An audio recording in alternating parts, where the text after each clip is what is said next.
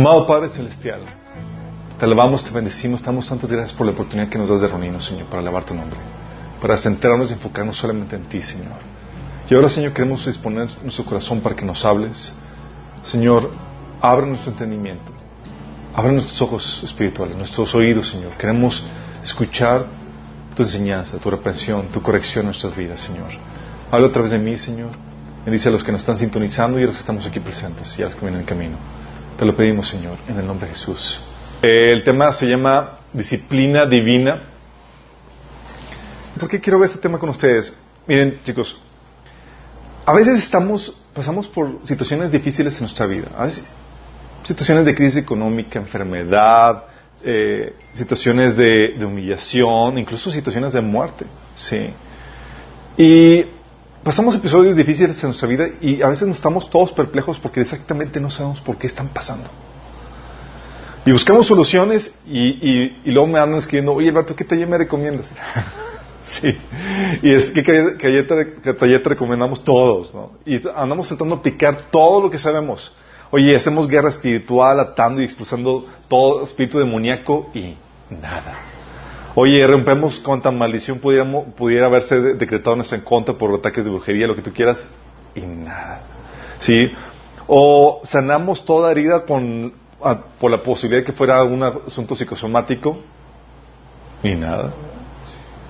O nos metemos a estudiar cuánto principio Dios nos enseña en su palabra para saber qué, qué, estamos, qué cosas estamos aplicando mal, para salir del bache, tal vez el bache económico, y resulta que no era eso. Sí, sin éxito alguno. O cambiamos dietas, tomamos medicinas, hacemos menjurje y medio para cobrar nuestra salud, sin éxito. Y a veces nos decimos, bueno, entonces a lo mejor es un tiempo de prueba como le pasó a, a, este, a Job, ¿sí? Oye, Job pasó un tiempo de prueba, era para probar su fidelidad y él no tenía ninguna culpa y todo estaba bien, ¿sí? Y al final el Señor lo, lo, restauró. Pero parece que es un estado el que estás viviendo algo permanente o, o no sabes con certeza qué es lo que está pasando. Y se nos olvida de un importantísimo factor en esta, en las malas rachas que pudiéramos estar pasando todos. Que muy bien pudiera ser producto de disciplina divina. Y es un factor que se nos olvida, chicos. Sí. Tratamos algo del tema de la disciplina divina cuando vimos el tema de las maldiciones. En el taller de liberación o de perturbación demoníaca. Vimos ahí que onda con las antimaldiciones. ¿Alguien se acuerda? Bueno, no, no contesten porque luego.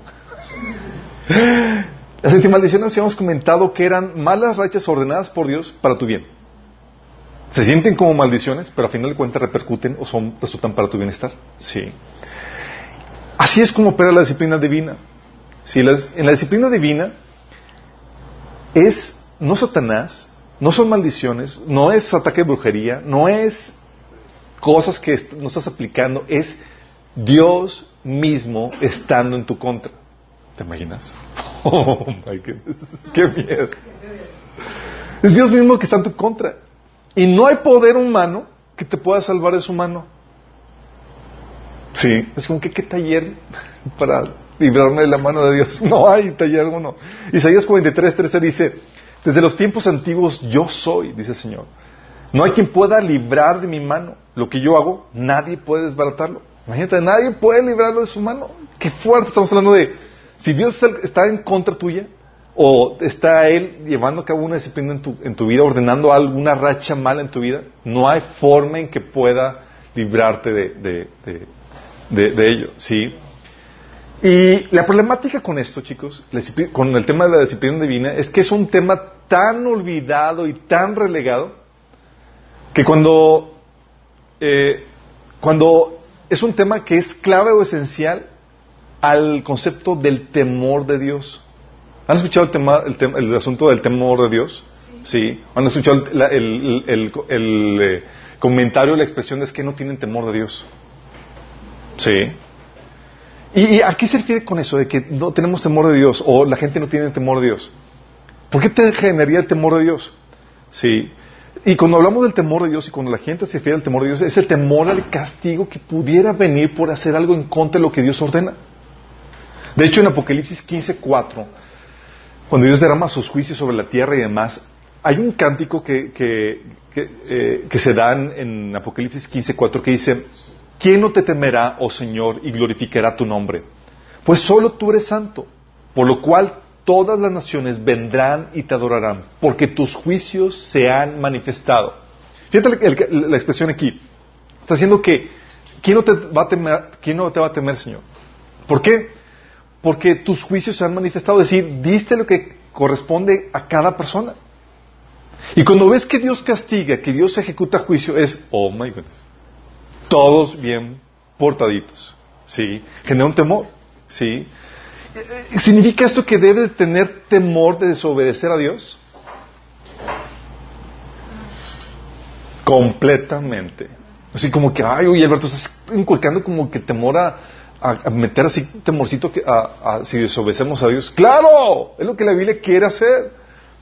O sea, queremos inculcar el temor a Dios completamente. ¿Sí? ¿Y cómo Dios inculca el temor en sus hijos, chicos? ¿Alguien sabe? ¿Alguien lo ha experimentado? Algunos de aquí lo hemos experimentado. La forma en que Dios inculca el temor es la misma forma en la que tú como padre inculcas ese temor en tus hijos. Sí, con disciplina. Sí. Los niños, es que dicen a algunos que, oye, eh, les, eh, les vas a traumar si les disciplina. Algunos padres, y así más en la corriente liberal, piensan que vas a traumar a los niños. No, lo que hacemos es que queremos infundirles un temor a la desobediencia. Va a haber consecuencias negativas. Sí. Y se acuerdan cuando vimos el taller de padres sabios, habíamos acordado que si tú no emulas la forma en que Dios educa a sus hijos, y dices, oye, no doy disciplina, no hago nada de lo que, no inculco ese temor a la desobediencia. Cuando sale de tu, de tu paternidad para entrar directamente a la paternidad de Dios, la gente lo sufre. Porque, ups, mi papá nunca fue así. y Dios sí es así. Dios disciplina. Sí. Y es aquí, quiero que entiendas esto. ¿Por qué Dios disciplina? La disciplina es muy, es muy importante porque cuando falla la convicción, de que el, comportamiento ordenado por Dios es lo mejor, oye, no estoy seguro que sea lo mejor y Dios te lo está ordenando. dices, ah, ándale, inténtalo. inténtalo. Sí, lo que hace Dios es que cuando falla esa convicción de que tal comportamiento ordenado por Dios es lo mejor, el temor es la opción. Hay muchas veces que Dios te da mandamientos, órdenes y demás, y tú crees en tu propia prudencia, te apoyas más en tu propia prudencia que en la sabiduría de Dios y dices, ah, no, no creo que sea tal así. ¿Y qué haces? Te vas por lo que tú crees que es lo correcto, que no es la instrucción de Dios. Y de repente, órale, Señor, permite que te vaya por una mala racha. ¿Por qué? Porque eh, lo que hace Dios es que, aunque cuando no tienes la, no comprendes la sabiduría detrás de su mandamiento y no tienes la convicción de que es lo mejor, Dios te infunde el temor para que lo hagas si no por sabiduría, sino por convicción, por temor al castigo. Sí. Josué 9:20 dice, ¿se acuerdan de los gabonitas?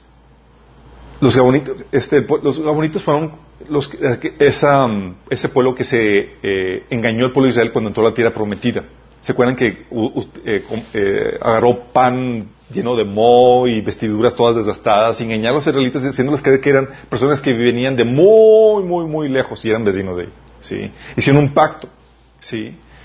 Y, y se dieron que eran vecinos ahí y tenían que destruirlos, pero resulta que no los destruyeron y estaban, y toda la gente estaba, pues vamos a darles matarile, ¿sí? Nos engañaron. Y fíjate lo que dice eh, Josué 9:20. Dice, esto es lo que haremos les perdonaremos la vida para que no caiga sobre nosotros el castigo divino por quebrantar el juramento que hicimos. ¿Cuál fue su motivación? Su motivación a no desobedecer no fue de la convicción de que era lo mejor. Era el temor al castigo. Es que, Si lo hacemos, va a venir castigo divino sobre nosotros. Sí. Fue el caso de los gabonitas. O el caso de los corintios, dices, bueno, eso es del Antiguo Testamento. Hay gente que piensa que Dios del Antiguo Testamento es diferente al Dios del Nuevo Testamento y nada que ver. Sí, el mismo Dios que no cambia. En el, en el caso de Corintios, tú puedes ver cómo los Corintios la primera carta a Corintios, algo que debes saber, es que fue respuesta a una carta que los Corintios mandaron a Pablo, con un montón de inquietudes. ¿Sí? Dijeron, Pablo, oye, tenemos, tenemos inquietudes con respecto a qué onda con los, con los que están comprometidos a casarse, qué onda con, con la moralidad sexual que estamos teniendo aquí, qué onda con el caso de las demandas entre hermanos. Entonces hicieron muchas, muchas problemáticas que presentaron en la carta y Pablo respondía a cada una de ellas. ¿sí? De hecho, puedes ver que dice Pablo en 1 Corintios 7.1 dice, ahora en cuanto a la pregunta que me hicieron en su carta, ¿por qué? Porque los corintios habían hecho, escrito una carta. ¿Y sabes qué, problemática habían propuesto los corintios? Decían, oye Pablo, ¿hay mucho enfermo en la, en la iglesia? Y algunos, algunos incluso están muertos, imagínate. y Pablo, con revelación divina, empieza a decir, hay enfermos y hay muertos. El Señor revela la razón. Es lo que dice en 1 Corintios 11 del 20 al 34. Dice, cuando ustedes se reúnen, la verdad es que no les interesa la cena del Señor, pues algunos se apresuran a comer su propia comida y no la comparten con los demás. Como resultado, algunos se quedan con hambre mientras que otros se, emborrachan. Imagínate la cena, en la Santa Cena, algo solemne y demás, unos atrabancándose y llegaban y no, pues ya, se le acomodó el hermanito y el hermanito dijo, y otro borracho o sea, hasta las trancas tomando la Santa Cena. Imagínate el desorden que había. ¿Sí? Lo dice, como resultado algunos se quedan con hambre mientras que otros se emborrachan. ¿Qué? ¿Acaso no tienen sus propias casas como para comer y beber? ¿O de veras quieren deshonrar a la iglesia de Dios y avergonzar a los pobres? ¿Qué se supone que debo decir? ¿Quieren que los elogie? Pues bien, de ninguna manera los elogiaré por eso. Y luego menciona, más adelante dice, cualquiera que coma este pan o beba esta copa del Señor en forma indigna, es culpable de pecar contra el cuerpo y la sangre del Señor. Por esta razón, cada uno debería examinarse a sí mismo antes de comer el pan y beber la copa. O sea, examínate a ver si estás actuando de forma correcta y estás eh, haciéndolo de forma digna. Dice, pues, si alguno come el pan y bebe la copa sin honrar el cuerpo de Cristo, come y bebe el juicio de Dios sobre sí mismo. Esta es la razón por la que muchos de ustedes son débiles y están enfermos, incluso algunos incluso han muerto. Oh. Imagínate Pablo diciendo, chicos, ¿quieren saber por qué algunos están enfermos, otros débiles y otros incluso ya murieron? Ahí les da. Sí. Dice, si nos examináramos a nosotros mismos, Dios no nos juzgaría de esta manera. Sin embargo, cuando el Señor nos juzga, nos está disciplinando para que no seamos condenados junto con el mundo. Así que mis amados hermanos, cuando se reúnen para la cena del Señor, espérense unos a otros. Si de veras tienen hambre, que cada uno coma en su casa a fin de no traer juicio sobre ustedes, ustedes mismos cuando se reúnen. Qué fuerte, ¿no? Dices, oye, ¿la disciplina divina es un asunto del Antiguo Testamento? No, es un asunto del Nuevo Testamento. Y lo interesante es que no es un asunto solamente por, por tomar la Santa Cena de forma indigna. ¿Sí? Y fíjate lo, lo fuerte del asunto. Ellos estaban viviendo la disciplina en carne propia sin saber cuál era la causa. ¿Te imaginas que te pase a ti no viendo Que estés viendo un asunto de disciplina en tu, en tu vida y no sepa la causa. ¿Sí? Y Pablo se tuvieron que recibir el feedback de alguien externo a ellos para que pudieran saber cuál era la razón por la cual están pasando por esa, esa racha. ¿Sí? Y, y lo grueso del asunto es que no era la razón que ellos esperaban. O sea, se hubieran dicho, no era, ¿sabes qué? Seguramente ellos esperaban, me imagino, por, por, por, imaginando un poco, si nos hubieran escrito esa carta a nosotros, oye, escribimos a Pablo, oye Pablo, hay gente de la iglesia enferma y algunos han muerto. ¿Tú qué hubieras, esperado que Pablo te dijera? Chicos, ayuno y oración, hay ataque de brujería y de ocultismo en su contra. Entonces esperaba algo así, ¿no? Algo que más de como que ataque de afuera, algo acá más fuerte, sí. Pero nada, dice, ¿sabes qué, chicos? Están desobedeciendo al Señor. ¿Sí? Al final las preguntas. Nota que es un maltrato divino para nuestro bien. Es el maltrato de parte de Dios que te está dando Pau, Pau, ¿para qué? Para nuestro bien. Ahí dice, para que no seamos condenados junto con el mundo. Es decir, es un maltrato de Dios para llevarnos a arrepentimiento y para que los demás puedan escarmentar. Entonces, la disciplina divina es algo que se da en el Antiguo Testamento y también se da en el Nuevo Testamento. Se da a lo largo de toda la Biblia. Sí. Y es algo que quiero que entiendas. ¿sí? Hay cosas que debes saber de la disciplina divina. ¿Qué cosas quiero que, qué, cosas debes saber de la disciplina divina? Vamos a, ver algunas de ellas. ¿sí? Primero, debes entender que Dios disciplina a sus hijos, a su pueblo, a su iglesia, como, como individuo y, como grupo. Hebreos 11, del 1 al, al 11, dice, ¿acaso olvidaron las palabras de aliento que Dios les habló a ustedes como hijos? ¿Quieres escuchar palabras de aliento, chicos? Sí, palabras de aliento, dice. Hijo mío, no tomes a la ligera la disciplina del Señor y no te des por vencido cuando te corrige. Pues el Señor disciplina a los que ama y castiga a todo el que recibe como hijo. Al soportar esta disciplina divina, recuerden que Dios los trata como a sus propios hijos. ¿Acaso alguien oyó hablar de un hijo que nunca fue disciplinado por su padre? Si Dios no los disciplina a ustedes como lo hace con todos sus hijos, quiere decir que ustedes no son verdaderamente sus hijos, sino ilegítimos. Ya que respetábamos a nuestros padres terrenales que nos disciplinaban, entonces, ¿acaso no deberíamos someternos aún más a la disciplina del, del Padre de nuestro espíritu y así vivir para siempre? Pues nuestros padres terrenales nos disciplinaban durante algunos años eh, e hicieron lo mejor que pudieron, pero la disciplina del Señor siempre es, una, es buena para nosotros, a fin de que participemos de su santidad. Ninguna disciplina resulta agradable a la hora de recibirla, al contrario, es dolorosa, pero después produce una pasible cosecha de vida recta para los que han sido entrenados por ella. ¡Wow! Está diciendo, a ver, hijito, Dios te hizo, a veces damos así como que la, buena nueva a la gente que, que se entregan a Cristo y dices, ya eres hijo de Dios, Dios te dio un espíritu de adopción. Ya, ya eres hijo de Dios. Y a veces decimos lo que implica ser hijo de Dios. Es como que significa que vas a recibir pau pau celestial cuando desobedezcas. Sí, pero Alégrate, ¿por qué? Porque es un acto de amor para contigo. Ahí como lo leímos en Hebreos 12, 12 eh, que dice que Dios ama al que disciplina ama, y también lo repiten eh, en Hebreos 3, digo en Apocalipsis 3.19 que dice Jesús, yo corrijo y disciplino a todos los que amo. Por tanto, sé diligente y arrepiéntete de tu indiferencia. O sea, la disciplina para Dios es un acto de amor. ¿Por qué? Porque significa que para Dios sí le importas. Si le interesas, no quiere que te desvíes. Un acto de amor por parte de los padres, habíamos comentado con el taller de, eh, de, padres sabios, habíamos platicado que es no dejar a los niños a la deriva. ¿sí? Y a veces los papás no quieren la disciplina porque no quieren, quieren evitarse el llorar y el dientes, el, la molestia o el oso de ahí cuando se hacen, o sea, quieren evitarse toda esa problemática. Entonces ya la forma sencilla es darle lo que el niño quiera. Pero Dios no es así.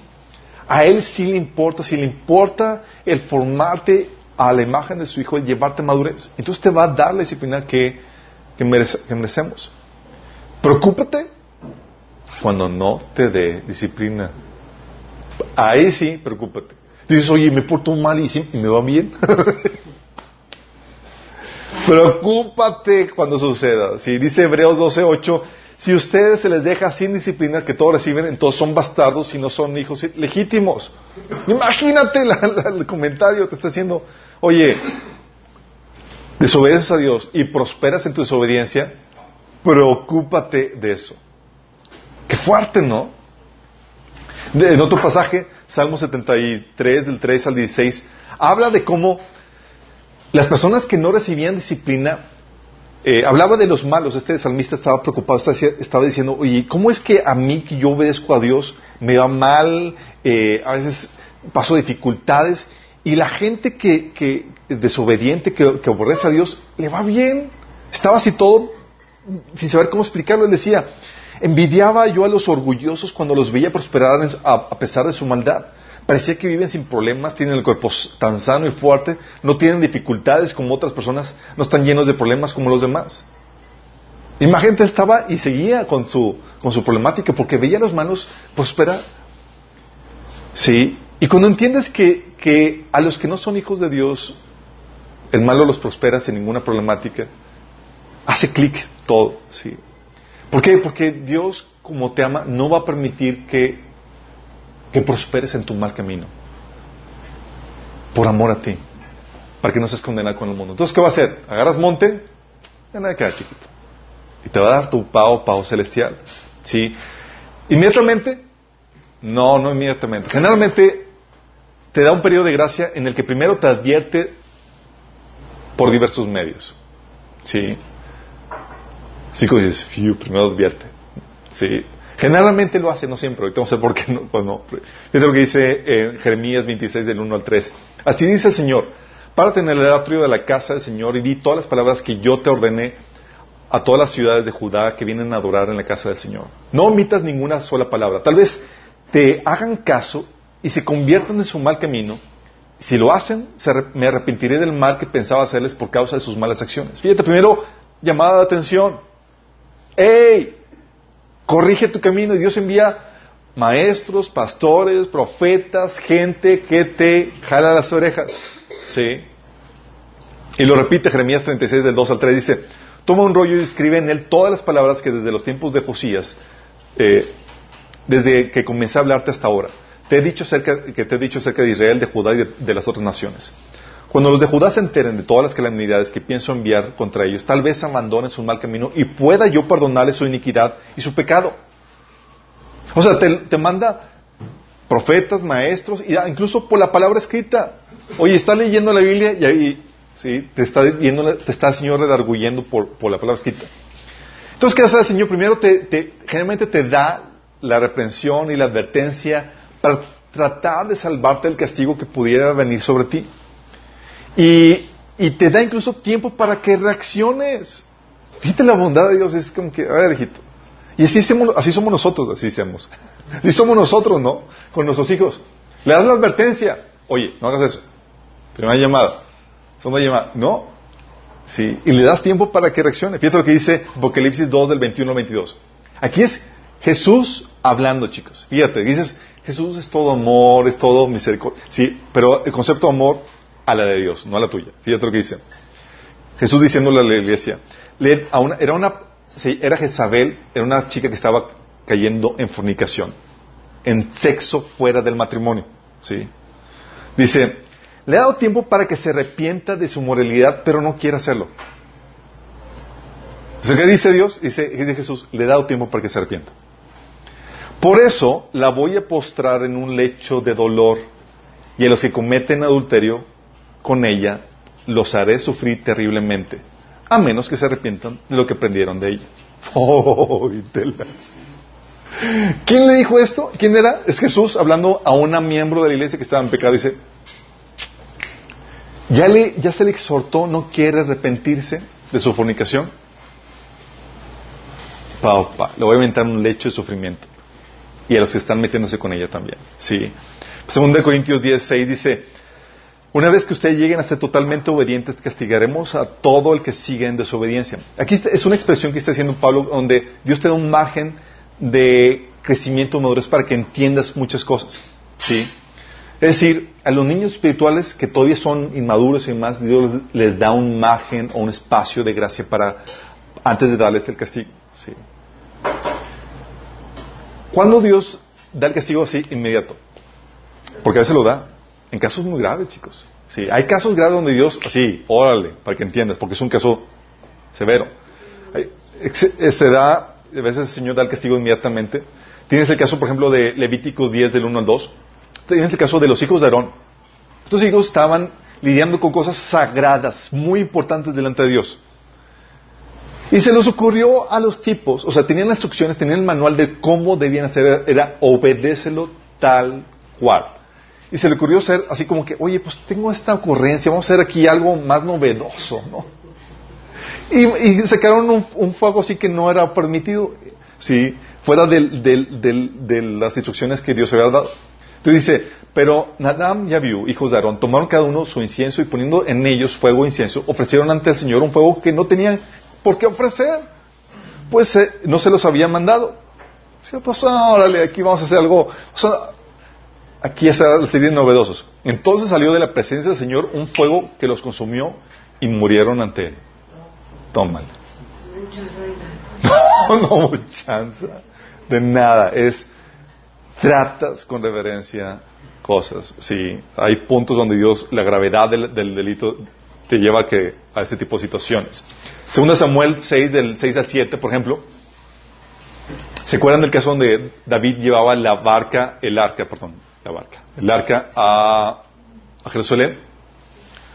Y sabían que la Biblia, debes entender, una instrucción para los reyes era que escribieran todo, toda la Biblia a mano. Imagínate. Primero que querían hacer con su reinado es, primer acto, métete a escribir toda la Biblia. Y para que tengas tu copia y la leas todos los días. Deuteronomio 17 era la instrucción que, ordenaba eso a los reyes. ¿Por qué? Porque como er, son reyes, el efecto de su desobediencia y el castigo de su desobediencia afecta de forma garrafal. Entonces ellos, ahí venían instrucciones de cómo deberían de transportar el arca. David se las pasó, como dicen, por el arco del triunfo. No hizo caso omiso a todos ellos. ¿Sí? ¿Y qué fue lo que pasó? O sea, en vez de llevarlo con en los hombros de los levitas, pusieron un carrito con burros y ahí van cargando eso. Al llegar a la parcela de Nacón, los bueyes tropezaron, pero no eran burros, eran bueyes. Pero Usa, extendiendo las manos, sostuvo el arca de Dios. Entonces la ira del Señor se encendió contra Usa por su atrevimiento y le hirió de muerte ahí mismo. De modo que Use cayó fulminado junto al arca. Y gente dice, pero ¿estaba tratando de ayudar a Dios? No, no estaba ayudando a Dios, estaban desobedeciendo las instrucciones de Dios. ¿Sí? Fíjate lo severo que es Dios. ¿Sí? Por eso es, eh, cuando son cosas muy graves, Dios sí viene a disciplina, órale, sin, decir, guau, va, órale, directo.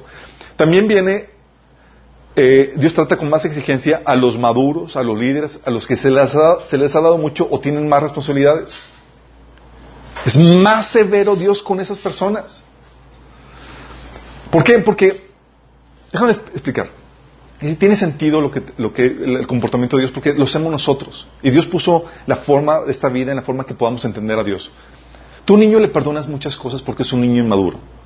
Puede salir con un montón de tonterías que salen de su boca y demás porque es inmaduro. Sí.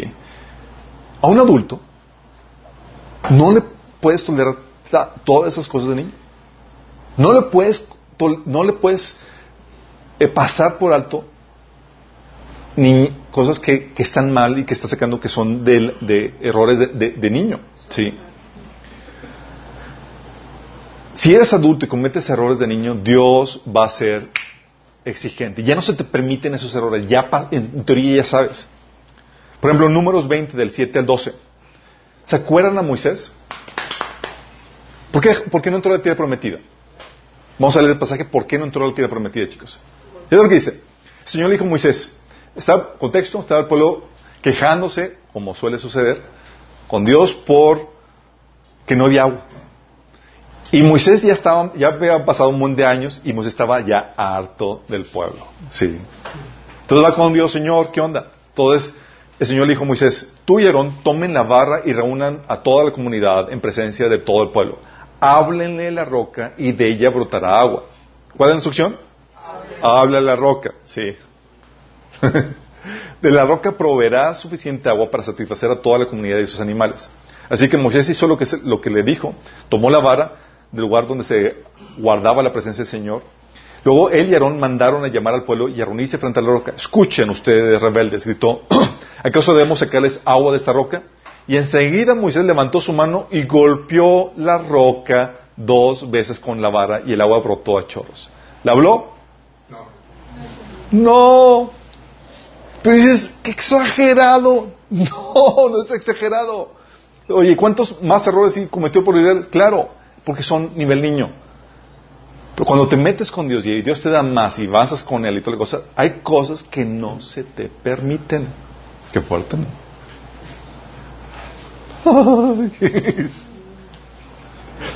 y todos somos llamados a este nivel, así que no le puedes sacar. ¿Ok?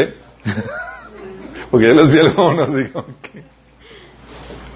Sí, luego dice, entonces enseguida Moisés se levantó la mano y golpeó la roca dos veces con la vara y agua brotó a chorros, así que toda la comunidad y sus animales vivieron hasta saciarse. Sin embargo, el Señor le dijo a Moisés y Aarón, puesto que no confiaron lo suficiente en mí para demostrar mi santidad a los israelitas, entonces no los llevarán a la tierra que les doy. O sea, no van a entrar a la tierra prometida. Imagínate la severidad de Dios. O sea, qué tipo de obediencia Dios espera. Sí, de los adultos, de los maduros, de los que se les da responsabilidad. Sí. Por eso, en 1 Timoteo 5, del 19 al 20, te dice Pablo, hablando de los ancianos. Fíjate, esto es de los ancianos. Dice, contra un anciano no admitas acusación sino de dos o tres testigos. A los ancianos que persistan en pecar, repréndelos delante de todos, para que los demás también teman. Fíjate la severidad con la cual trataban eso. O sea, como que por ser anciano, por tener mayor responsabilidad, delante de todos, si es que persisten en, pecar. Qué fuerte, ¿verdad? dices, ¿por qué tanta severidad? Porque no son niños. No son niños. Ya se supone que son maduros y se les trata con mayor exigencia. ¿Vamos? Por eso, y se les trata con mayor exigencia porque los efectos de una persona con responsabilidades o que se les da más son fuertísimos. Tú puedes ver en, segundo Samuel 20 del 10 al 13 donde Moisés, de usted, David hizo un censo indebido y su desobediencia como líder ocasionó una plaga mortal en todo el pueblo. Imagínate lo fuerte que es esto. Por eso Dios te lleva al liderazgo y te va llevando a, a, madurez y, y va tolerando menos cosas en tu vida en ese proceso. ¿Sí? ¿Por qué? Por esto va, dice, después de hacer el censo indebido, eh, la palabra del Señor vino al profeta Gad, vidente de David, y le dio esta, este mensaje. Ve a decirle a David, así dice el Señor, te doy a escoger entre estos tres castigos. Imagina. te voy a escoger entre estos tres castigos. Dice, ¿qué prefieres?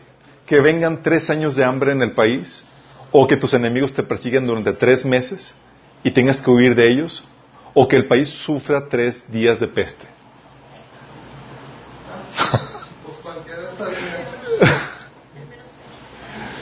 imagínate, imagínate la, así como que, oh my goodness, lo dice, piénselo bien y dime, dime, qué debo responderle al que me ha enviado. ¿Qué has hecho en, su lugar? sí, le corro, dice. No hay que. No.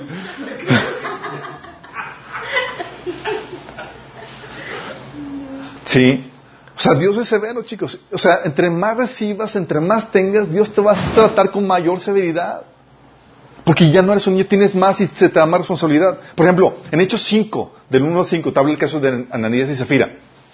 Ananías y Zafira estaban en un contexto donde, chicos, ellos estaban en contacto con los testigos oculares de Jesús. Más de 500 estaban ahí en la iglesia.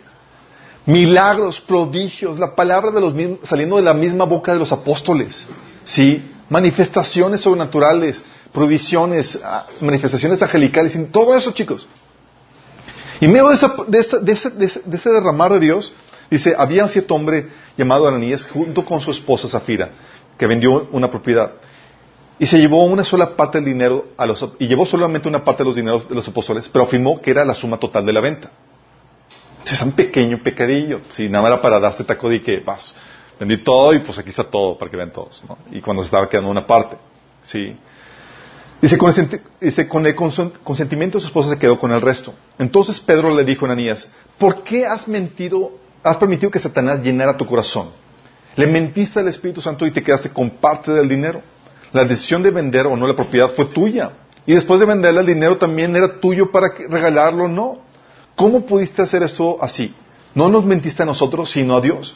En cuanto Ananías oyó estas palabras, cayó al suelo y murió. Todos los que se enteraron del suceso quedaron aterrados.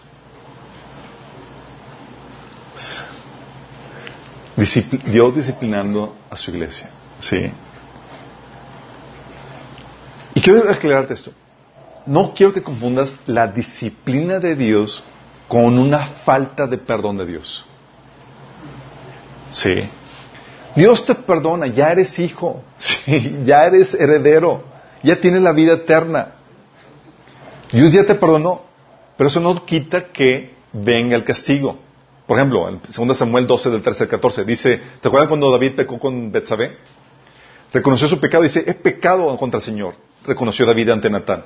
El Señor el Señor ha perdonado ya tu pecado y no morirás. Fíjate lo que dice Natán, David, ya, ya el Señor te perdonó. Sí. Sin embargo, tu hijo sí morirá, pues con tus acciones has ofendido al Señor. Es decir, no se te quita el castigo.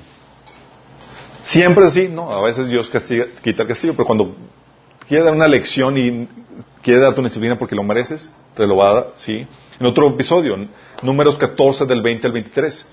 ¿Se acuerdan cuando eh, el pueblo de Israel eh, rechazó el, buen reporte de la tierra prometida y creyó el, mal reporte y querían regresar a la, tierra de, Egipto? El Señor, eh, Moisés intercedió por Moisés y fíjate lo que dice. El Señor le respondió, ¿me pides que los perdone? Y los perdono. Ya están perdonados. Sí. Pero juro por mí mismo y por mi gloria que llena toda la tierra, que aunque, que aunque vieron mi gloria y las maravillas que hice en Egipto en el desierto, ninguno de los que me desobedecieron y me pusieron a prueba repetidas veces, verá jamás la tierra que bajo juramento prometí dar a sus padres. Ninguno de los que me despreciaron la verá jamás. Voy te las. ¿Ves esto y dices, oh my goodness?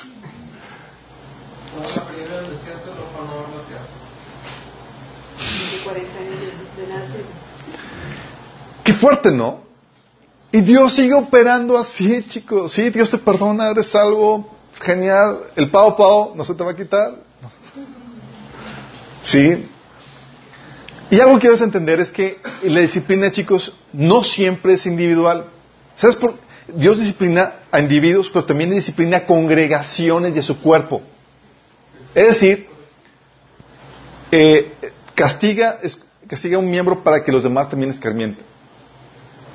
Por ejemplo, en Hechos 5, con lo de Ananías y Zafira, ¿sí? acabamos de leer que cuando Ananías cayó muerto, que dice, todos se enteraron de lo sucedido y quedaron aterrados. ¿Por qué? Porque con eso estaba Dios disciplinando a la iglesia para que todos temieran, tuvieran un santo temor. ¿sí? De hecho, en el versículo 11, digo 10 y 11, dice, al instante, porque también ella llegó la esposa después y dio el mismo reporte, y también dio el ranazo. ¿sí? Dice, al instante ella cayó al suelo y murió.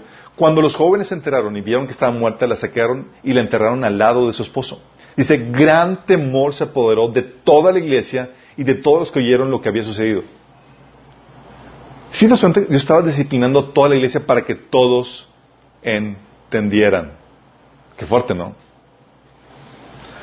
De hecho, Apocalipsis 2.23, cuando Jesús hablaba de esta mujer, se sabía que estaba en fornicación, teniendo relaciones sexuales fuera del matrimonio. Dios dice, Jesús dice, le voy a castigar a ella y a sus hijos. Sí. Y luego dice, a los hijos de esta mujer los heriré de muerte. Imagínate que te castiguen con la muerte de tus hijos. Y es Jesús hablando. Así sabrán todas las iglesias que yo soy el que escudriña la mente y el corazón. Y a cada uno de ustedes lo trataré de acuerdo con su, con, su obra. Fíjate, estoy castigando aquí para que todos escarmienten. Si no es individual, es grupal. 1 Corintios 11, del 29 al 30 dice, pues alguno come el pan y bebe la copa sin honrar al cuerpo de Cristo, come y bebe el juicio de Dios sobre sí mismo. Esa es la razón por la que muchos de ustedes son débiles y están enfermos y algunos incluso han muerto. Hablando de que, chicos, está cayendo disciplina en toda la iglesia. ¿Sí? O 1 Corintios 10 del 1 al 11. Fíjate, Pablo. Tú dices, oye, aquí les damos la instrucción de que chicos comienzan a leer desde el Nuevo Testamento, porque son instrucciones prácticas que tienes que, leer. Del Antiguo Testamento tú aprendes de, la, de las anécdotas, de cómo Dios trabaja y trata a la gente. Y fíjate lo que dice Pablo con respecto a eso. Les le dice, amados hermanos, no quiero que olviden lo que le sucedió a nuestros antepasados hace mucho tiempo en el desierto. Todos fueron guiados por una nube que iba delante de ellos y todos caminaban a través del mar sobre tierra seca. Todos ellos fueron bautizados en la nube y en el mar como seguidores de Moisés. Todos comieron el mismo alimento espiritual y todos bebieron la misma agua espiritual. Pues bebieron de la roca espiritual que viajaba con ellos y esa roca es Cristo. Sin embargo, y aquí viene, fíjense, sin embargo, Dios no se agradó con la mayoría de ellos y sus cuerpos fueron dispersos por el desierto. Lo dice en el versículo 6, Pablo.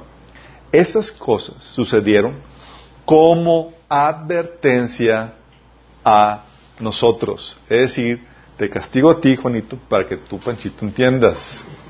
¿Sí?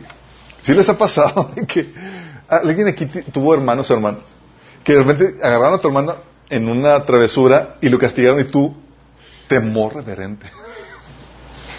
Porque ya aprendiste cómo va. ¿Sí? Lo dice, a fin de que no codicemos lo malo como ellos hicieron. Dice, ni rindamos culto y empezar a dar un listado de pecados de Israel. Dice, esta disciplina de ellos, chicos, no solamente fue para ellos, es también para ustedes. Lo que está diciendo Pablo, le está advirtiendo, la advertencia es porque dice Pablo, entre líneas, eso que le pasó a ellos, no solamente es para ellos, va también para ustedes. Pablo, ¿estás diciendo que Dios nos puede tratar igual? Sí. Por eso toma advertencia o aprende en cabeza ajena. ¿Sí? ¿Y por qué da, da, Dios la disciplina? Da la disciplina porque quiere corregirte. Y lo hace para llamar tu atención a pecados que no has corregido o que no has descubierto. Hay pecados, chicos, que no sabes que están en tu vida. ¿Sí? Eh, el salmista decía, Señor, líbrame los pecados que me son ocultos. ¿Sí? Y hay cosas que tú haces, chicos, con, haces con buena conciencia, con buena voluntad, sin ninguna malicia. Pero están mal. Y el hecho de que tú las hagas, aunque sea con buena conciencia y demás, no te libra del castigo. ¿Se acuerdan de Abimelech y Abraham? El caso de Abimelech y Abraham. Déjame explicarte. Abraham, medio temerosín por, por, porque su esposa era, era una señora muy, de muy buen, ver, decía, oye, si voy a, en mis viajes y llego a tal tierra, por ejemplo, a, la tierra de Abimelech, la gente, no sé cómo está la gente, si, qué, tan, qué tanta temor de Dios tienen. Y seguramente por causa de mi esposa me van a matar. Entonces decía, dile que, di a la gente que eres mi hermano. Y así lo hicieron. Y Abimelech vio a la chica y dijo, esta chica me gusta. Preguntó, dijo, pues es hermana de, dijeron que eran hermanos y pues que la toma como para él.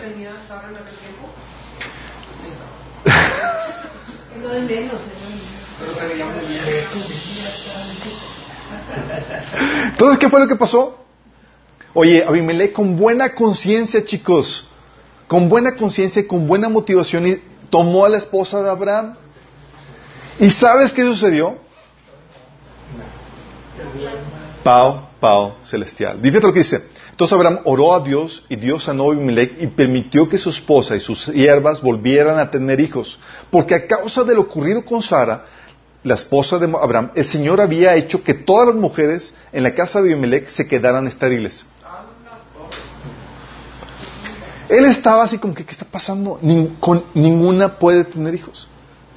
Y resulta que era porque tomaron, tomó a la esposa de, de Abraham. ¿Sí? De hecho, y ni siquiera así entendía qué estaba pasando. Dios tuvo que aparecérsele en sueños. Dice, dice aquella noche Dios se le apareció a Abimelech en sueños y le dijo, puedes darte por muerto. o sea, no bastó lo, estéril, ¿sí? sino que llega Dios, o que no entendiste la, disciplina, vamos a darte la amenaza de muerte, el ultimátum. Si dice, puedes darte por muerto a causa de la mujer que has tomado porque ella es casada. Por eso, como pero como Abimelech todavía no se, no se había acostado con ella, le contestó al Señor, ¿acaso vas a matar a un, al inocente? Como Abraham me dijo que era su hermana y ella me, lo confirmó, yo hice todo de buena fe y sin mala intención. Imagínate. Sí, ya sé que has hecho esto de buena fe, le respondió el Señor en el sueño. Por eso no permití, no te permití tocarla, para que no pecaras contra mí. Pero ahora devuelve a esa mujer a su esposo, porque él es profeta y va a interceder por ti para que vivas. Si no lo haces, ten por seguro que morirás junto con todos los tuyos.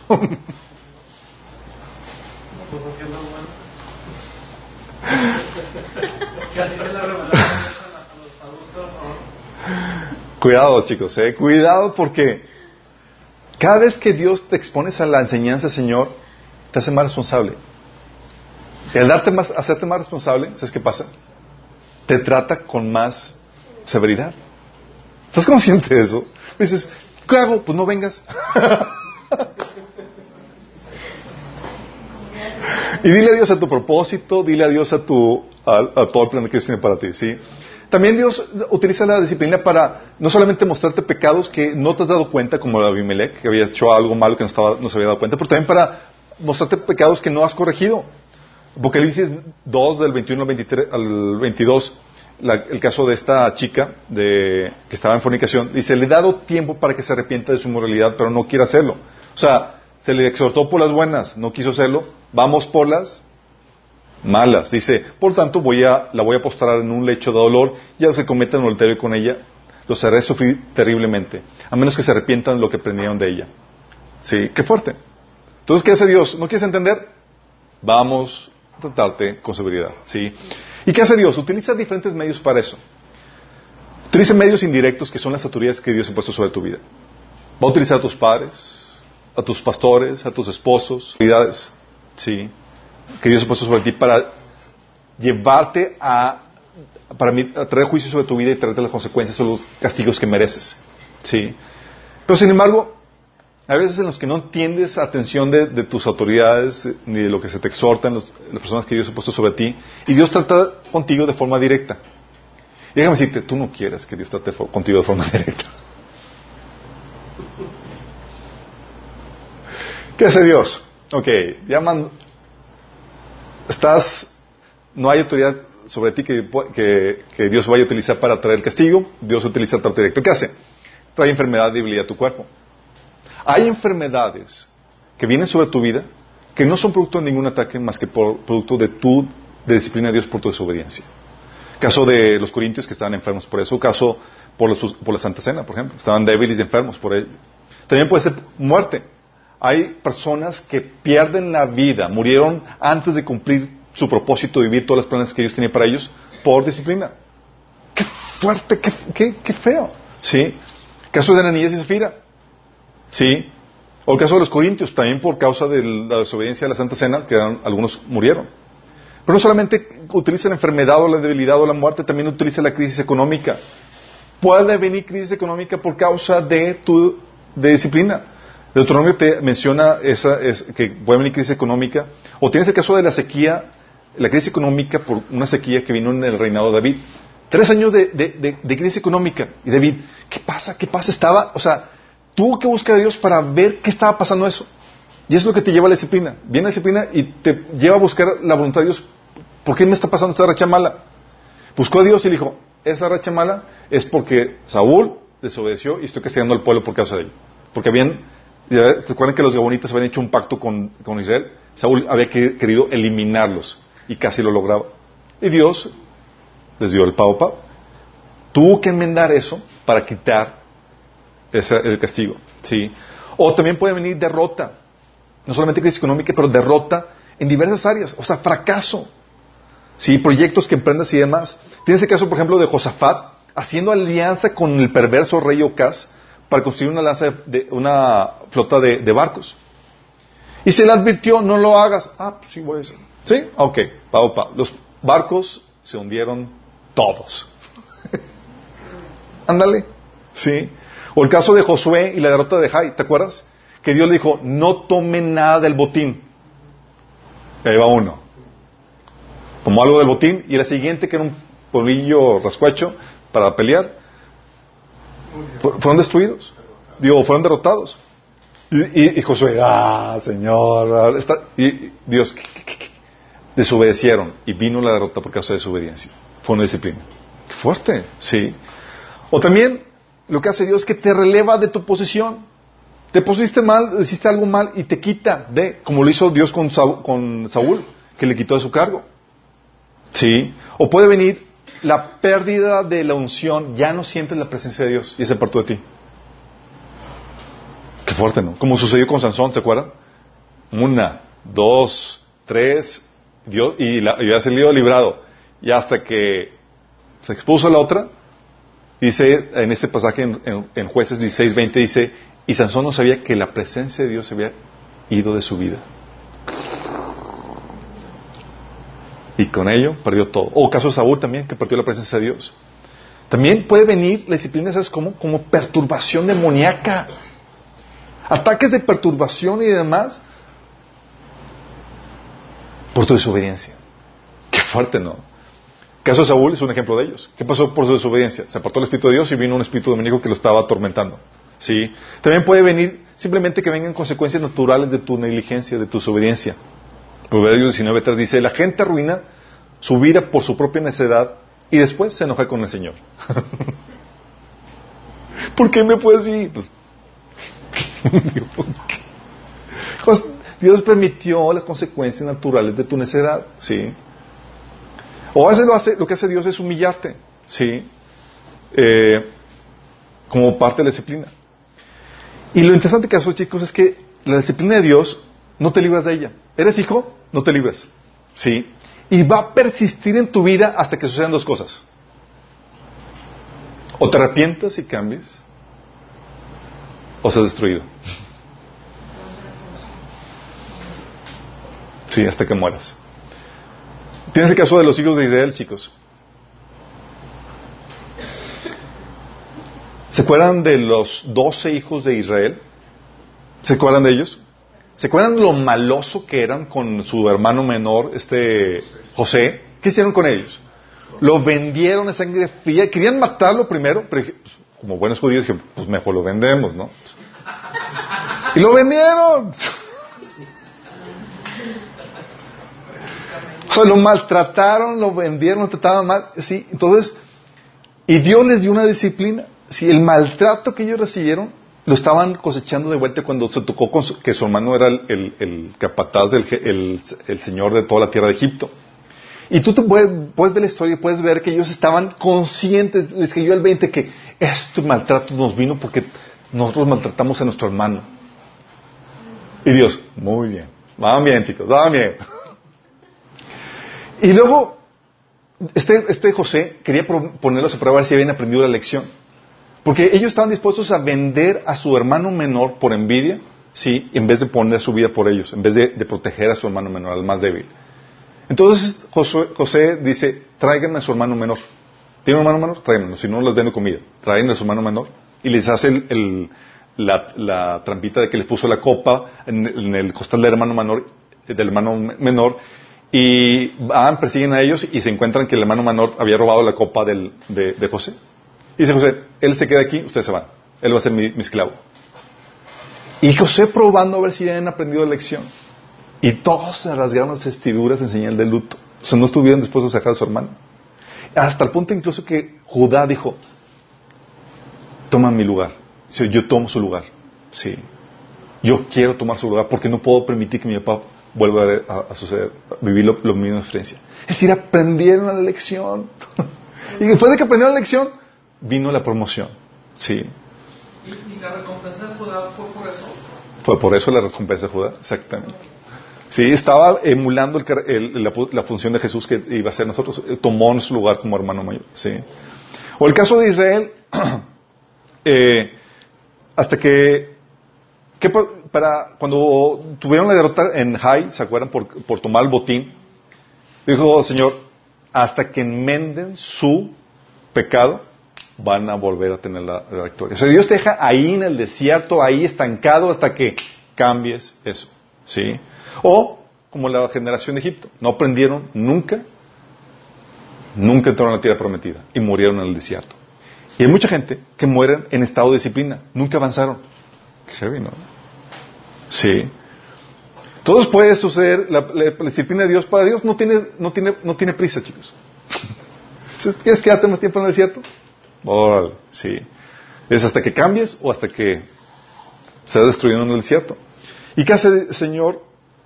Eso, lo interesante que y lo, fuerte de esto es que no solamente te afecta a ti la disciplina, afectas a terceros, especialmente a gente bajo tu autoridad.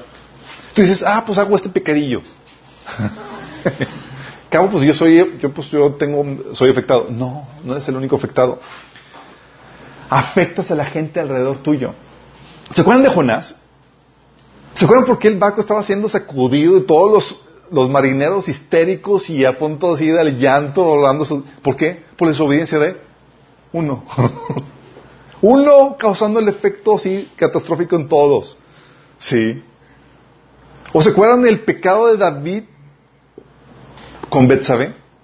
Dijo, ah, pues voy a adulterar, adulterar tantito. Sí. ¿Se acuerdan el pecado de David con, el pecado de Betsabé? O sea, fue homicidio y fue adulterio. Dios le perdonó a David su pecado, pero su hijo, el que producto de ese embarazo, murió. Y no solamente afectó a su hijo, El Señor dijo, por cuanto hiciste esto, la espada no se va a apartar de tu, de tu, de tu familia. ¿Sí? Y lo que tú hiciste en privado se, va a suceder contra ti en público. ¿Qué fue lo que sucedió? Por causa del pecado de David, sus descendientes, un hermano violando a otra hermana. Y destronando y rebelándose en contra de David y de su hijo, y homicidios, muerte, adulterio en su familia por causa de ese pecado, imagínate. Tú ves eso y dices, temes. Sí, perdonado, sí, salvo, sí, un hombre conforme al corazón de Dios, pero disciplinado. Sí. O el caso de David con el censo, ¿se acuerdan? Hizo el censo y mortandad sobre toda la tierra. O el caso de Eli, por no disciplinar a sus hijos, por desobedecer a Dios en cuanto a la disciplina, toda su descendencia maldita. ¿Por qué? Porque la disciplina no solamente, no es individual, chicos, otra gente la sufre. Y tú por tu negligencia dices, ah, pues esto es mío, este mi pecado es para mí. No, el Señor te va, va a dejar que las repercusiones afecten a los seres que tú amas. Qué fuerte, ¿no? Y no solamente los seres que tú amas, solamente eh, causa retrasos en tu ministerio. ¿Por qué? Porque tú has sido llamado a afectar, a bendecir a otras personas. Tu ministerio. ¿Sí? Y por causa de eso, no estás haciendo eso. ¿Te acuerdas el caso de un caso en, números 12 del 14 al 16 donde Aarón y Miriam eh, estaban criticando a Moisés. Se levantaron contra del liderazgo que Dios había establecido y empezaron a criticar. Y, que se les aparece Dios. Uh, se les aparece Dios y dice, vengan para acá, chicos. Híjole, y que, y que Dios lo regaña. Sí. Y no solamente lo regaña, dice, a ver, Miriam, ven para acá. Y que le, y que le da lepra. Y, Moisés intercede por ella y dice, Señor, libre, dice, siete días de castigo con lepra. Y luego te, ves el pasaje y dice, y, el pueblo de Israel no pudo avanzar por causa de Miriam en su trayectoria. ¿Y lo que pasa? La disciplina puede ocasionar que haya, haya retrasos en tu ministerio, que no puedas avanzar en la obra que Dios tiene preparado para ti. Y déjame decirte, el que no puedas llevar a cabo tu ministerio por causa de disciplina divina, no te quita la responsabilidad de tu llamado. No vas como que vas a, oye, que resulta que por disciplina divina moriste. Imagínate. Llega un señor, oye señor, pues, pues tengo una buena excusa, no puedo llevar a cabo tu ministerio, tu llamado, porque pues me morí. Really? Me mataste. Me mataste. really? Eso no te va a quitar ni una pizca de responsabilidad por las obras que Dios preparó en mano para ti. Qué fuerte, ¿no?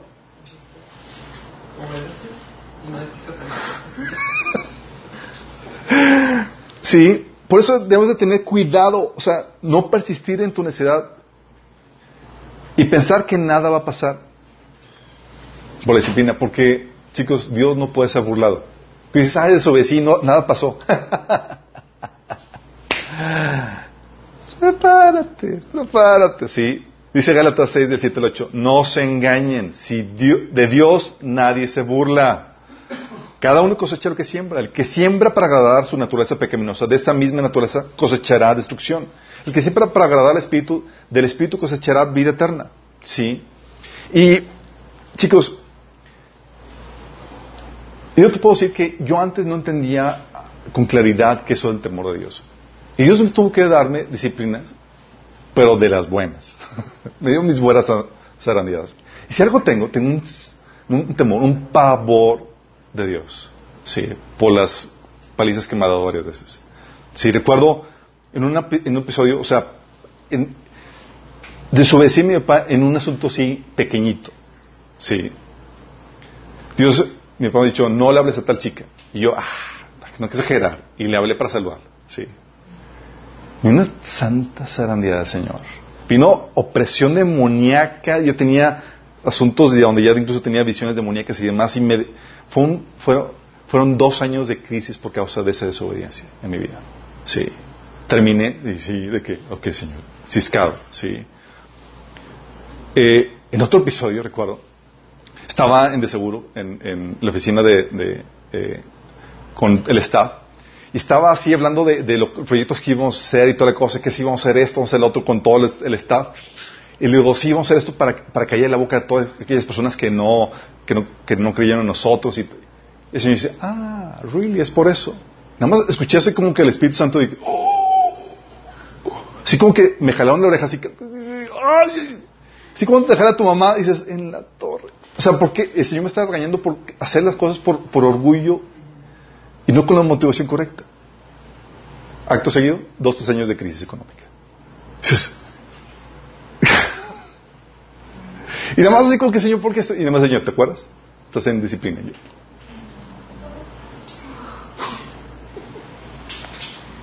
Sí.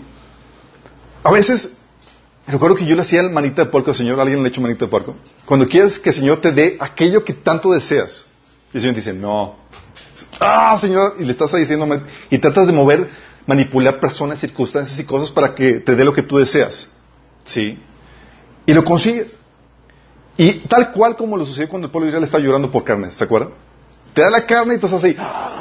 Y te estás viendo, y hasta te sale por la nariz de, de- y la gente murió por, en esa ocasión. A veces el Señor así me daba lo que yo quería con tantas ansias y me dejaba experimentarlo, pero con, con, con el dolor y quebranto que eso implicaba. Eso me dice, te quise salvar de esto. Yo hasta tuve que pedirle al Señor, Señor, no me vuelvas a dar algo que no es tu voluntad, por favor. O sea, de tan bien escarmentado. Y aprendí a pedir por su voluntad antes que por la mía.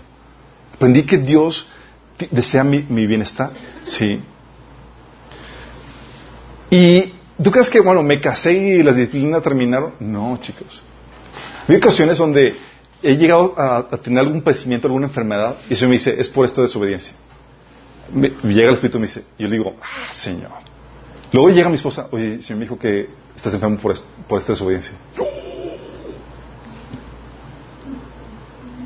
Imagínate, ¿sí? En otro episodio, eh, mi esposa enfermó.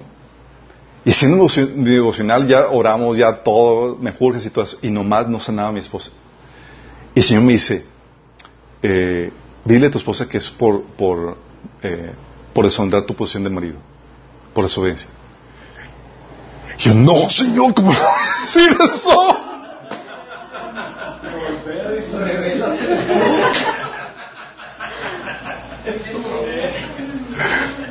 Sí, mi esposa da testimonios en el de taller de matrimonio.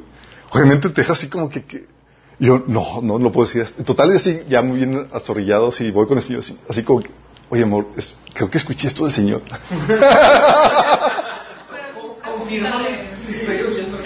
Y mi esposa, oh, el Señor me, me está confirmando lo que me dijo. Yo, "Oh".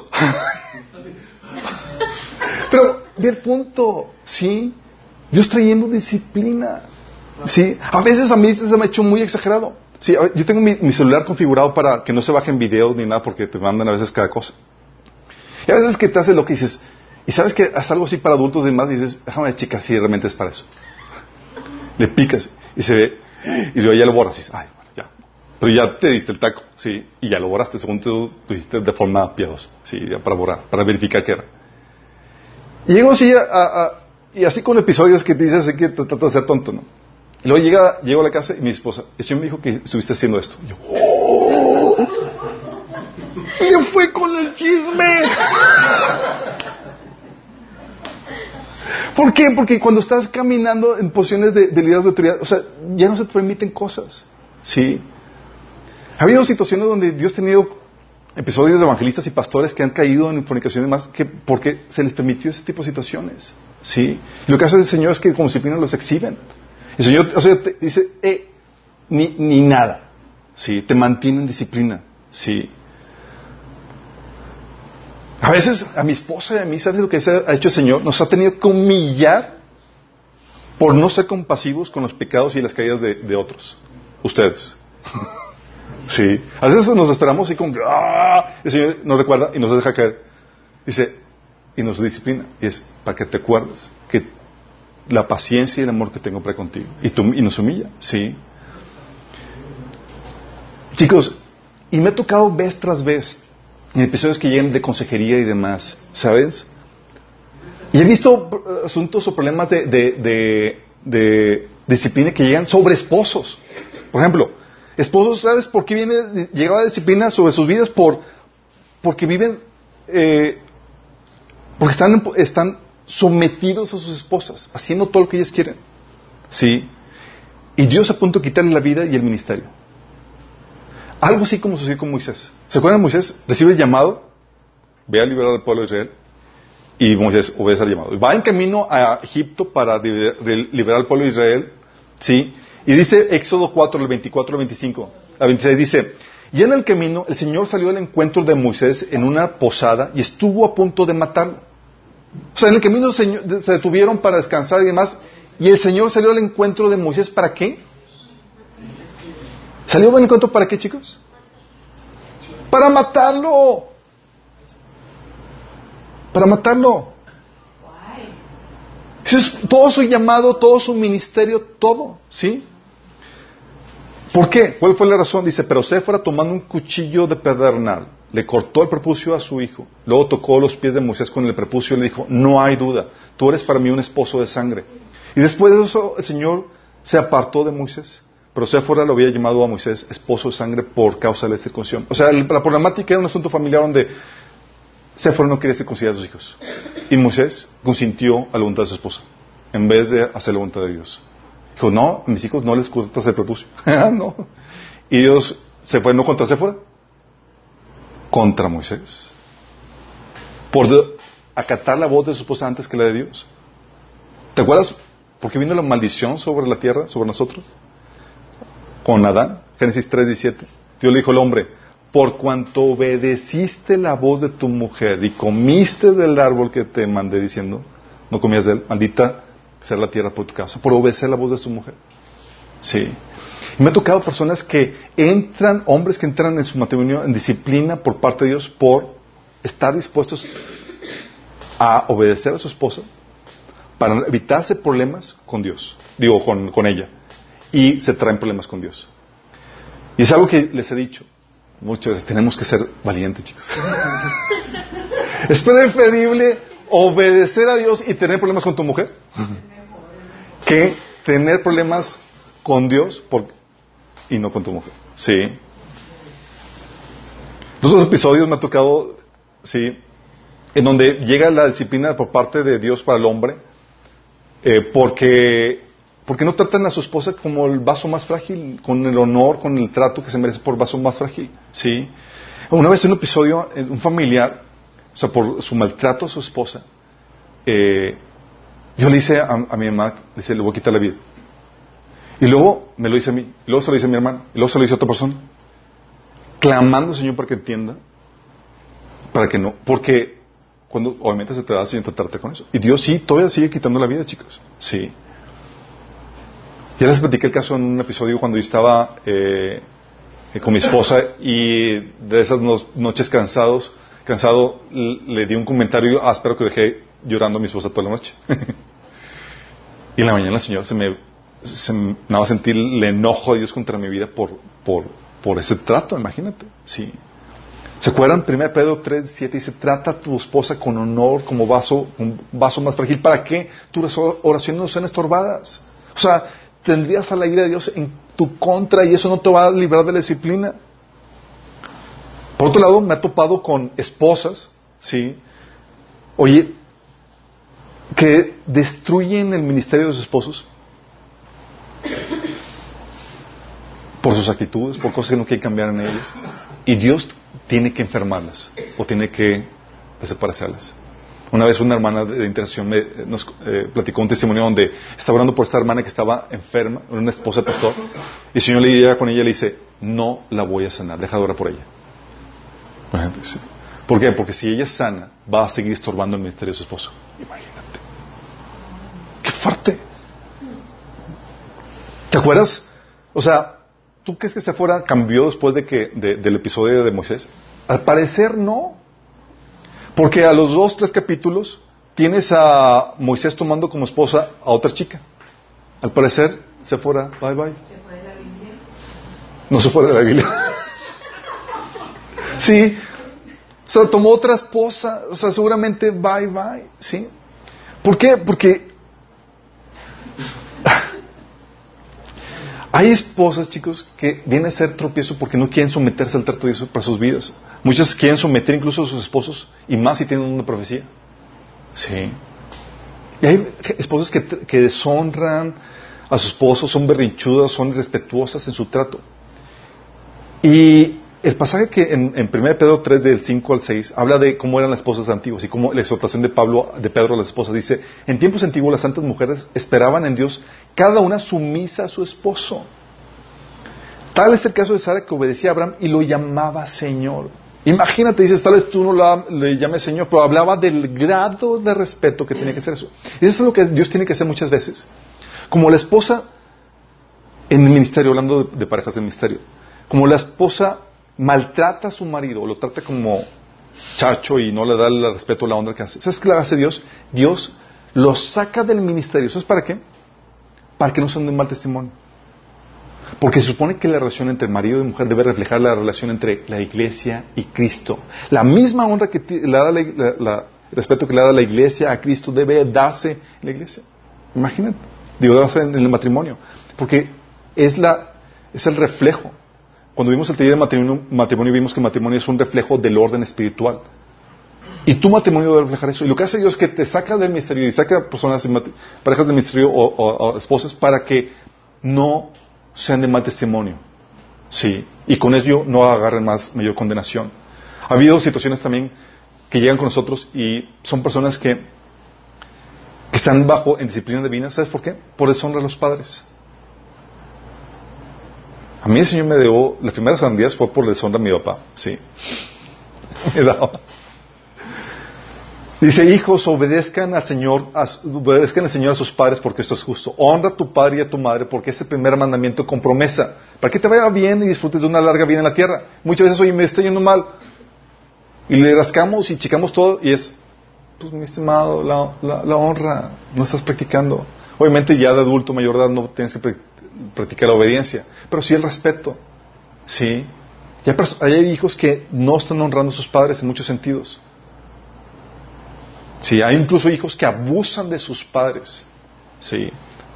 O tengo familiares que han, incluso han robado a sus padres o los han despojado. Y el efecto en sus vidas ha sido correspondiente. Sí. O me ha tocado amigos que tienen problemas así de, graves de orgullo, que platicaban en la iglesia, no, es que tal hermano está mal y tal cosa, y, se burlaban de otras personas que tenían, estaban en diferentes tratos, y Dios trayendo humillación a sus vidas. Sí. O hermanos que llegan con nosotros con, eh, menospreciando o siendo indiferente a las cosas de Dios. Dice, ¿por qué mamá? Pues eres indiferente a las cosas de Dios. Entonces no entendíamos eso. Dice Apocalipsis 3, 19. Dice, yo corrijo y disciplino a, los que, a todos los que amo. Pero, por tanto, sé diligente y arrepiéntete de, tu indiferencia. Fíjate, qué fuerte. Otros es porque viene la disciplina. A veces llega la disciplina por y te digo esto por son episodios que nos ha tocado dar en, en, consejería, que lleguen con nosotros y digo, tengo esta mala racha y tenemos que ir a rascarle y es un, era un asunto de disciplina. ¿Es a veces porque lleva disciplina? Porque no están teniendo uso devocional. Oh, ¿Tienes disciplina por eso? ¡Claro! ¿Te acuerdas del reclamo de Jesús, de Jesús a la iglesia de Éfeso? Tengo contra ti que has dejado tu primer amor. ¿Ya no te acuerdas de mí? Les puse ahí un link con un video donde es, es, un, es un chavo que te habla de su experiencia, de cómo Dios lo disciplinó por eso. Él tenía su ministerio viajaba, hacía, servía y tal cosa, y el Señor de repente que le cierra todas las puertas. Todo cerrado, provisión, todo, y estaba así histérico porque no sabía qué estaba pasando. Y el Señor se le aparece y le habla y dice, es porque no estás conmigo y te extraño. En tanto activismo te olvidaste de mí. Qué fuerte. Sí. Y a veces, por querer sacar cosas con nuestras propias fuerzas en vez de buscar a Dios, la gracia de Dios. ¿Sí saben que si Dios no te ayuda en tu esfuerzo, de poco sirve? Sí saben eso, ¿verdad? Y aunque sabemos eso, en vez de buscar el favor de Dios día a día en nuestro tiempo con Él, decimos, Señor, es que no tuve tiempo. Really? Luego andamos como que, ¿por qué las cosas no resultan? Pues, ¿cómo lo haces? Si Dios no edifica la casa, en vano edifican los, constructores. ¿sí? Y el problema, el gran problema, chicos, es que a veces no entendemos o no sabemos que la, la racha mala que estamos viendo es producto de la disciplina. Y hay gente que no tolera la retroalimentación o la reprensión. Tú, quieres, tú sabes que estás viendo una racha mala y es producto de un tal pecado que tú estás viendo. Y tú quieres acercarte con él y decirle, pero nomás no lo recibe. ¿Les ha tocado? ¿Qué quiere decirle? Dile la respuesta a su por qué está viendo algo mal. Proverbios 9.7 dice, corrige al burlón y se gana que, que lo insulten. El que reprende al malvado se gana su desprecio. O dice Proverbios 9.8, no reprendas al insolente, no sé qué acabe por odiarte. Hay gente que odia la reprensión y aborrece eso, chicos. Sí. Dice que reprende al sabio y te amará. Entonces, ¿qué hace Dios? Tiene que actuar de forma directa. Y tiene que venir a traer disciplina. Y tú no quieres eso, chicos. Job 33, del 14 al 28, dice esto. Pues Dios habla una y otra vez, aunque la gente no lo reconozca. Habla en sueños, en visiones nocturnas, cuando el sueño profundo cae sobre las personas mientras están acostadas, susurra sus oídos y los aterroriza con advertencias. Él hace que se aparten sus malas acciones y, no les deja caer en el orgullo. Él las protege de la tumba al cruzar el río de la muerte. Otras veces Dios emplea el dolor para disciplinar a la gente en su lecho de, de enfermo, con dolores incesantes en sus huesos. Ellos pierden el apetito, no desean ni la comida más deliciosa y su carne se consume, son puro hueso hablando de traer una enfermedad para llamar la atención, ¿sí? Su carne, dice, están en las puertas de la muerte, los ángeles de la muerte lo esperan. Pero si aparece un ángel del cielo, un mensajero especial para interceder por una persona y para declarar que es recta, aquí este ángel del cielo está hablando Jesús, que es, el que intercede por nosotros, chicos. ¿Sí? Dice, Él tendrá compasión y dirá, sálvalo de la tumba porque ha encontrado, porque ha encontrado un rescate por su vida. Entonces su cuerpo volverá tan sano como el de un niño, fuerte y juvenil otra vez. Cuando él ore a Dios será aceptado y Dios lo recibirá con alegría y lo restaurará a una relación correcta. Declarará a sus amigos, pequé y torcí la verdad, pero no valió la pena. Dios me rescató de la tumba y ahora mi vida está llena de luz. ¿Por qué? Porque a veces lo que Dios hace es que te lleva a esa tumba, a, ese, a esa cama de dolor, de enfermedad, para hacerte entender. Sí. Y no es sino hasta que confiesas tu pecado y tu abogado intercede por ti, que es Cristo, que sales de eso. Entonces, ¿qué hacer si tú estás pasando por una racha? Dices, oye, no, estoy pasando por una racha y no sé si es disciplina o no. Primero, cambia la actitud reconoce que es posible que algo esté mal en ti, que tengas que corregir. El salmista en Salmo 19, 12 eh, dice, ¿quién podrá entender sus propios errores? Líbrame de los que me son ocultos. Dos, busca consejeros. ¿Qué me refiero con consejeros, chicos? A veces tú tienes puntos ciegos y estás igual que los corintios con Pablo. Pablo, estamos enfermos, estamos esto. ¿Qué onda? Necesitas que alguien te diga, ¿sí? Dice, donde no hay dirección sabia quedará el pueblo, más en la multitud de consejeros hay seguridad. ¿Quieres descartar que esa disciplina? Ve con tu, con tu pastor, con tu esposo, con tu esposa. Oye, amor, estoy enfermo. Oye, me está pasando esto. ¿Qué crees que sea? Pide consejo, ¿sí? A lo mejor eso va a dar la libertad para que, te, para que puedan para que puedas recibir algo que ellos habían querido decirte pero que no habías querido escuchar. ¿Sí? Y sé que es difícil, pero tienes que aceptar la crítica constructiva. ¿A alguien aquí le gusta la crítica, crítica constructiva? ¿La que duele? Yo tenía, he tenido hermanos en la iglesia que, a lo largo de mi camino cristiano, que que les fascinaba dar la crítica constructiva, especialmente a mí, no sé por qué. Pero yo le, me fascinaba. Eh, recuerdo en la universidad, en una hermanita, a cada rato, era como que, oye Chuy, esto, y oye Chuy, el otro. Y me hablaba por teléfono, oye, te quiero, y ya sabía que me iba a hablar y era para jalarme las orejas. Y dice, sé que más te, voy a caer mal. Y yo, no, al contrario, te estoy bien agradecido, porque si tú no me lo dices, y es un punto válido, porque no todos los puntos válidos. O sea, ¿quién, quién más? Sí. Gracias eh, Dios por los hermanos con, con, con ministerio de, de, ¿cómo se le llama? De exhortación. Dice Proverbios 13, 18. Si desprecias la crítica constructiva, acabarás en pobreza y en deshonra. Si aceptas la corrección, recibirás honra. Cuatro, chicos. Tienes que estar dispuesto a confesar tu pecado para alcanzar misericordia. Dice la Biblia que el que encubre su pecado no prosperará, más el que confiesa y se aparta alcanzará misericordia. Y esto muchas veces va a implicar confesar tu pecado, obviamente con lo que implica recibir la falta, y solicitar oración para revertir el castigo. Subrayo, solicitar oración para revertir el castigo. O sea, no basta confesar el pecado. Necesito, chicos, necesito que oren por mí porque Dios estoy en disciplina. Imagínate. Sí. Dice Génesis 20 del 7 al 18. ¿Se acuerdan de este, eh, este Abimedec? ¿Qué tuvo que hacer Abimedec para salir de eso? ¿Bastó ¿Fue suficiente que devolviera a su esposa, a la esposa de Abraham? No.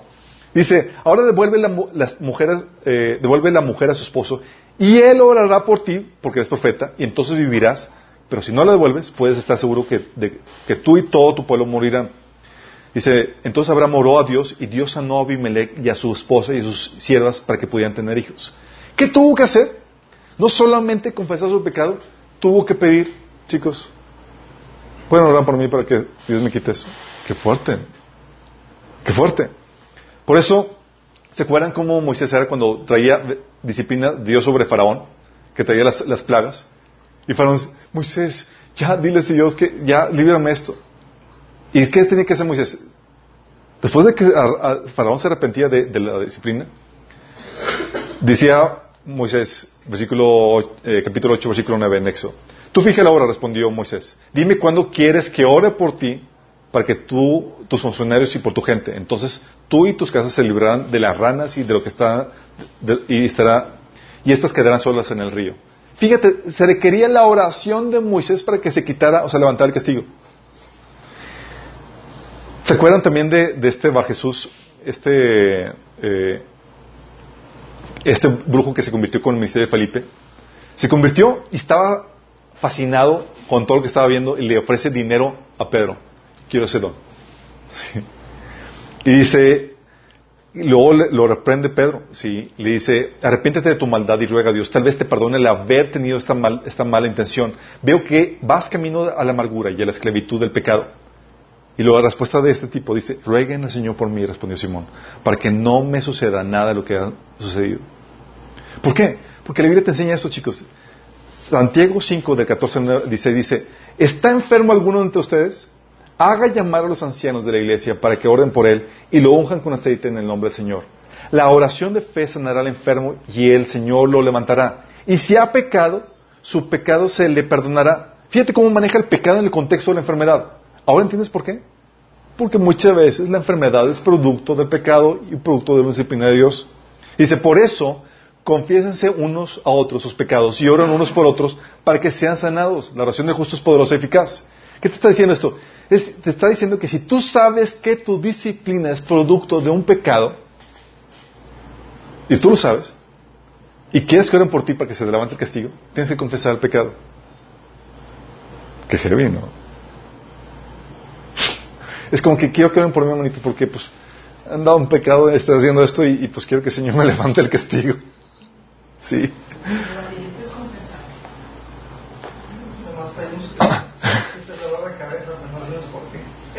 Qué fuerte, ¿no? Sí. Jesús cuando sanaba siempre decía, tus pecados te son perdonados. Exactamente. Porque se ven que, que, venía por causa de eso. Y eso significa que no, tenga, no, tiene, no tiene que ser siempre ah, con la iglesia. A mí es lo que el Señor me tenía que hacer, por ejemplo, cuando deshonraba a mi papá. Tenía que pedirle perdón a él. Y decía, ahora puedes orar por mí para que se me levante del castigo. Y mi papá ora por mí. ¿Sí? Sí, saben que no, no está todavía realmente convertido. Sí. Y él oraba para revertir la maldición y bendecirme. Sí. O sí, de fuerte, pero Tenía que hacer eso porque sabía que, que no era suficiente eso si no, si no, si no oraban por mí preso. Entonces, tienes que hacer eso y tienes obviamente que enmendar la ofensa, resistir la falta, hacer obras que manifiesten que te has arrepentido. Sí. Hechos 26, 20 dice, al contrario, dice Pablo, dice Pablo, comenzando con los que están en Damasco, siguiendo con los que estaban en Jerusalén y con toda Judea, y todos los gentiles, a todos les prediqué que se arrepintieran y se convirtieran a Dios y que demostraran su arrepentimiento con sus buenas obras. No basta de sentirte mal, no basta de sentir, ah, sí estoy arrepentido y no mostrar los frutos. Oye, deshonras a tus papás con esto y aquello, porque le robaste. rezarse la falta. Sí. O hiciste alguna, tienes que resarcir la falta, tienes que mostrar que te arrepentiste. Hay personas que han caído, sí, en situaciones eh, y piensan que solamente sentir, sintiéndose mal es suficiente. Efesios 4:28 dice, el que robaba, que no robe más, sino que trabaje honradamente con las manos para tener que compartir con los necesitados. Fíjate que dice, el que roba, no dice, no solamente deje de robar, sino que haga lo contrario, que empiece a trabajar. ¿Sí? Gente dice, oye, a mí me fue mal el matrimonio, me, me eh, estoy arrepentido, ¿estás arrepentido? Ok, perfecto. Pide perdón a Dios y todo demás y adquiere conocimiento. Ve que hiciste mal. ¿Sí? Nos han llegado, por eso les damos a la gente, a las parejas que llevan así, decimos, ok, está bien que te hayas arrepentido, pero tienes que enmendar eso, tienes que aprender cómo hacer lo correcto. Sí. Porque si no, si dices, ah, pues esto ya me fue mal y ya no hago nada, y pues no hay señal de arrepentimiento, chicos. Sí. Concluyendo, chicos, Dios, si Dios, si Dios te disciplina es por amor. Dios se preocupa tanto por ti que no permite que, que prosperes en tus malos caminos. ¿Dan gracias a Dios por eso? Sí. No permite que carrees más condenación afectando para mal a otros. Gracias a Dios. Gracias a Dios no permite tu promoción porque sabiendo que en tu estado no cambiado, no transformado, vas a afectar y dañar a más personas y no, no quiere que acarrees más, más condenación. ¿Sí? Por eso, en la disciplina, chicos, hazla fácil a Dios. Los demás, no nos gusta verte sufrir. No seas duro de servicio. No seas cabezón que es la traducción al castellano. Sí. Dice Hechos 7, de 51 a 52, duros de cerviz, incircuncisos de corazón y de oídos. Vosotros resistís siempre al Espíritu Santo, como vuestros padres, así también vosotros. ¿A cuál de los profetas no persiguieron vuestros padres y mataron a los que anunciaban de antemano la venida del justo? Ellos, ellos, eran cabezones y no escuchaban la voz del Señor. Por eso, ten temor de Dios. Ten temor a Dios. Sí. Cada vez que se te ocurra desobedecer en algo que Dios te ordena, recuerda, mi papá me puede disciplinar. Sí. Y Él lo va a hacer. Y si no lo hace, si te deja prosperar en tu mal camino, preocúpate. Pues significa que no has nacido de nuevo. Sí. Significa que no has nacido de nuevo. Dice Jeremías 2.19, tu maldad te castigará, tu fidelidad te recriminará. Ponte a pensar cuán malo y amargo es abandonar al Señor tu Dios y no sentir temor de mí, afirma el Señor. Dios, por amor, dejando que sufrieran las consecuencias. La disciplina viene por muchas razones, chicos. muchos tipos de desobediencia. Puede ser que tú estés viviendo una racha mala en tu vida. Descarta que sea disciplina. Y si tú tal vez no lo estás viviendo, pero estás en desobediencia, no persistas. Y usted está dando un, un, tiempo de gracia para que vuelvas a Él. Vuelve antes de que caiga el trancazo. Vuelve. Y si tú eres las personas que están prosperando siguiendo sus propios caminos, te invito a que te entregues a Cristo. Significa que no eres hijo de Dios. Y esa es mi invitación. Si tú estás siguiendo, persistiendo en seguir tus propios caminos, lo que tú crees que es bueno, a tu propia opinión, Señor te invita a que te arrepientas. Porque tu criterio de lo que es bueno y malo está equivocado. Dice la Biblia que cada quien hacía lo que, lo que a su parecer era bueno. El Señor quiere que te arrepientas y que vuelvas a Él, para que sigas sus caminos. Eso es arrepentirse. Si estás dispuesto a arrepentirte y crees que Dios hizo carne y que murió por ti para pagar el precio de tus pecados y que resucitó el tercer día, tú puedes recibir la vida eterna, el perdón de pecados. Si no estás dispuesto a arrepentirte, a dejarte de seguir tus propios caminos, vas directo a perdición, a muerte eterna, separación eterna entre tú y, Dios. ¿Sí? Y no se trata de que, ah, bueno, yo, si, y, si obedezco a Dios nada más en estas cosas que me agradan, no. Si estás dispuesto a nada más obedecer, dar una obediencia parcial a Dios, esto no es para ti. Dios exige total rendición. Hay gente que dice, yo estoy dispuesto a seguir al Señor, pero no estoy dispuesto a entregarme, a, entregar, a, esta, no quiero entregarle esto a, Dios. Olvídalo. Vas camino para la eterna. Eso no es para ti. Dios exige entrega total. Sí. Tu vida eterna o tu, tu destino eterno está en juego. Si quieres entregarte a Cristo, rendir tu vida a Jesús y crees que Jesús es Dios, que murió por ti en la cruz y que resucitó, te invito a que hagas esta oración de entrega.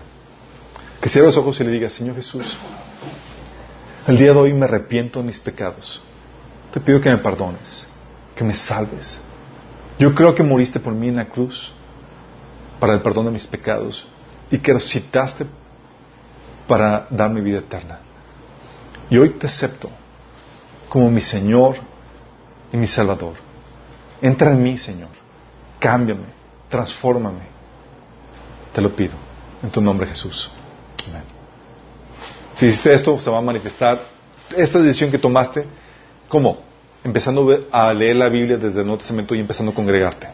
Si no hay ni siquiera estas dos cosas, si ni siquiera empiezas a leer la Biblia, ni siquiera te congregas, fue una oración hueca que no sirvió para nada. Sí. Y todos los demás chicos, espero que tengamos o que se hayan fundido un poco del temor de Dios. Sí. Si no, si no, prepárate para experimentarlo. Sí. Prepárate para experimentarlo. Dios trata nuestros corazones y lo hace por nuestro bien. Sí. Acuérdate, ¿cuál es la prioridad de Dios? Formarte a la imagen de Cristo. Sí. La prioridad de Dios. ¿Oramos? Amado Padre Celestial, Señor, queremos venir delante de ti para pedirte que nos des sabiduría, nos des entendimiento, Señor. Porque si, Señor, si pasamos alguna enfermedad, alguna crisis, alguna situación difícil en nuestra vida, Señor, podamos entender y discernir si es producto de una disciplina de tu parte por algún pecado que estamos cometiendo, Señor. Señor, líbranos del pecado oculto, Padre. Señor, llévanos a humillarnos, Señor. Ayúdanos a vencer nuestro orgullo para pedir apoyo, Señor, para pedir consejo, para pedir eh, la opinión de los demás de cuál pudiera ser la, causa de la mala racha que estamos. Y quita los tapones de nuestros oídos, Señor. El velo de nuestros ojos para que podamos aceptar tu corrección, Señor. No queremos persistir en la mala racha. No queremos persistir en la enfermedad, en la crisis, por nuestra necesidad, Señor. Ayúdanos. Te lo pedimos, Señor. Jesús.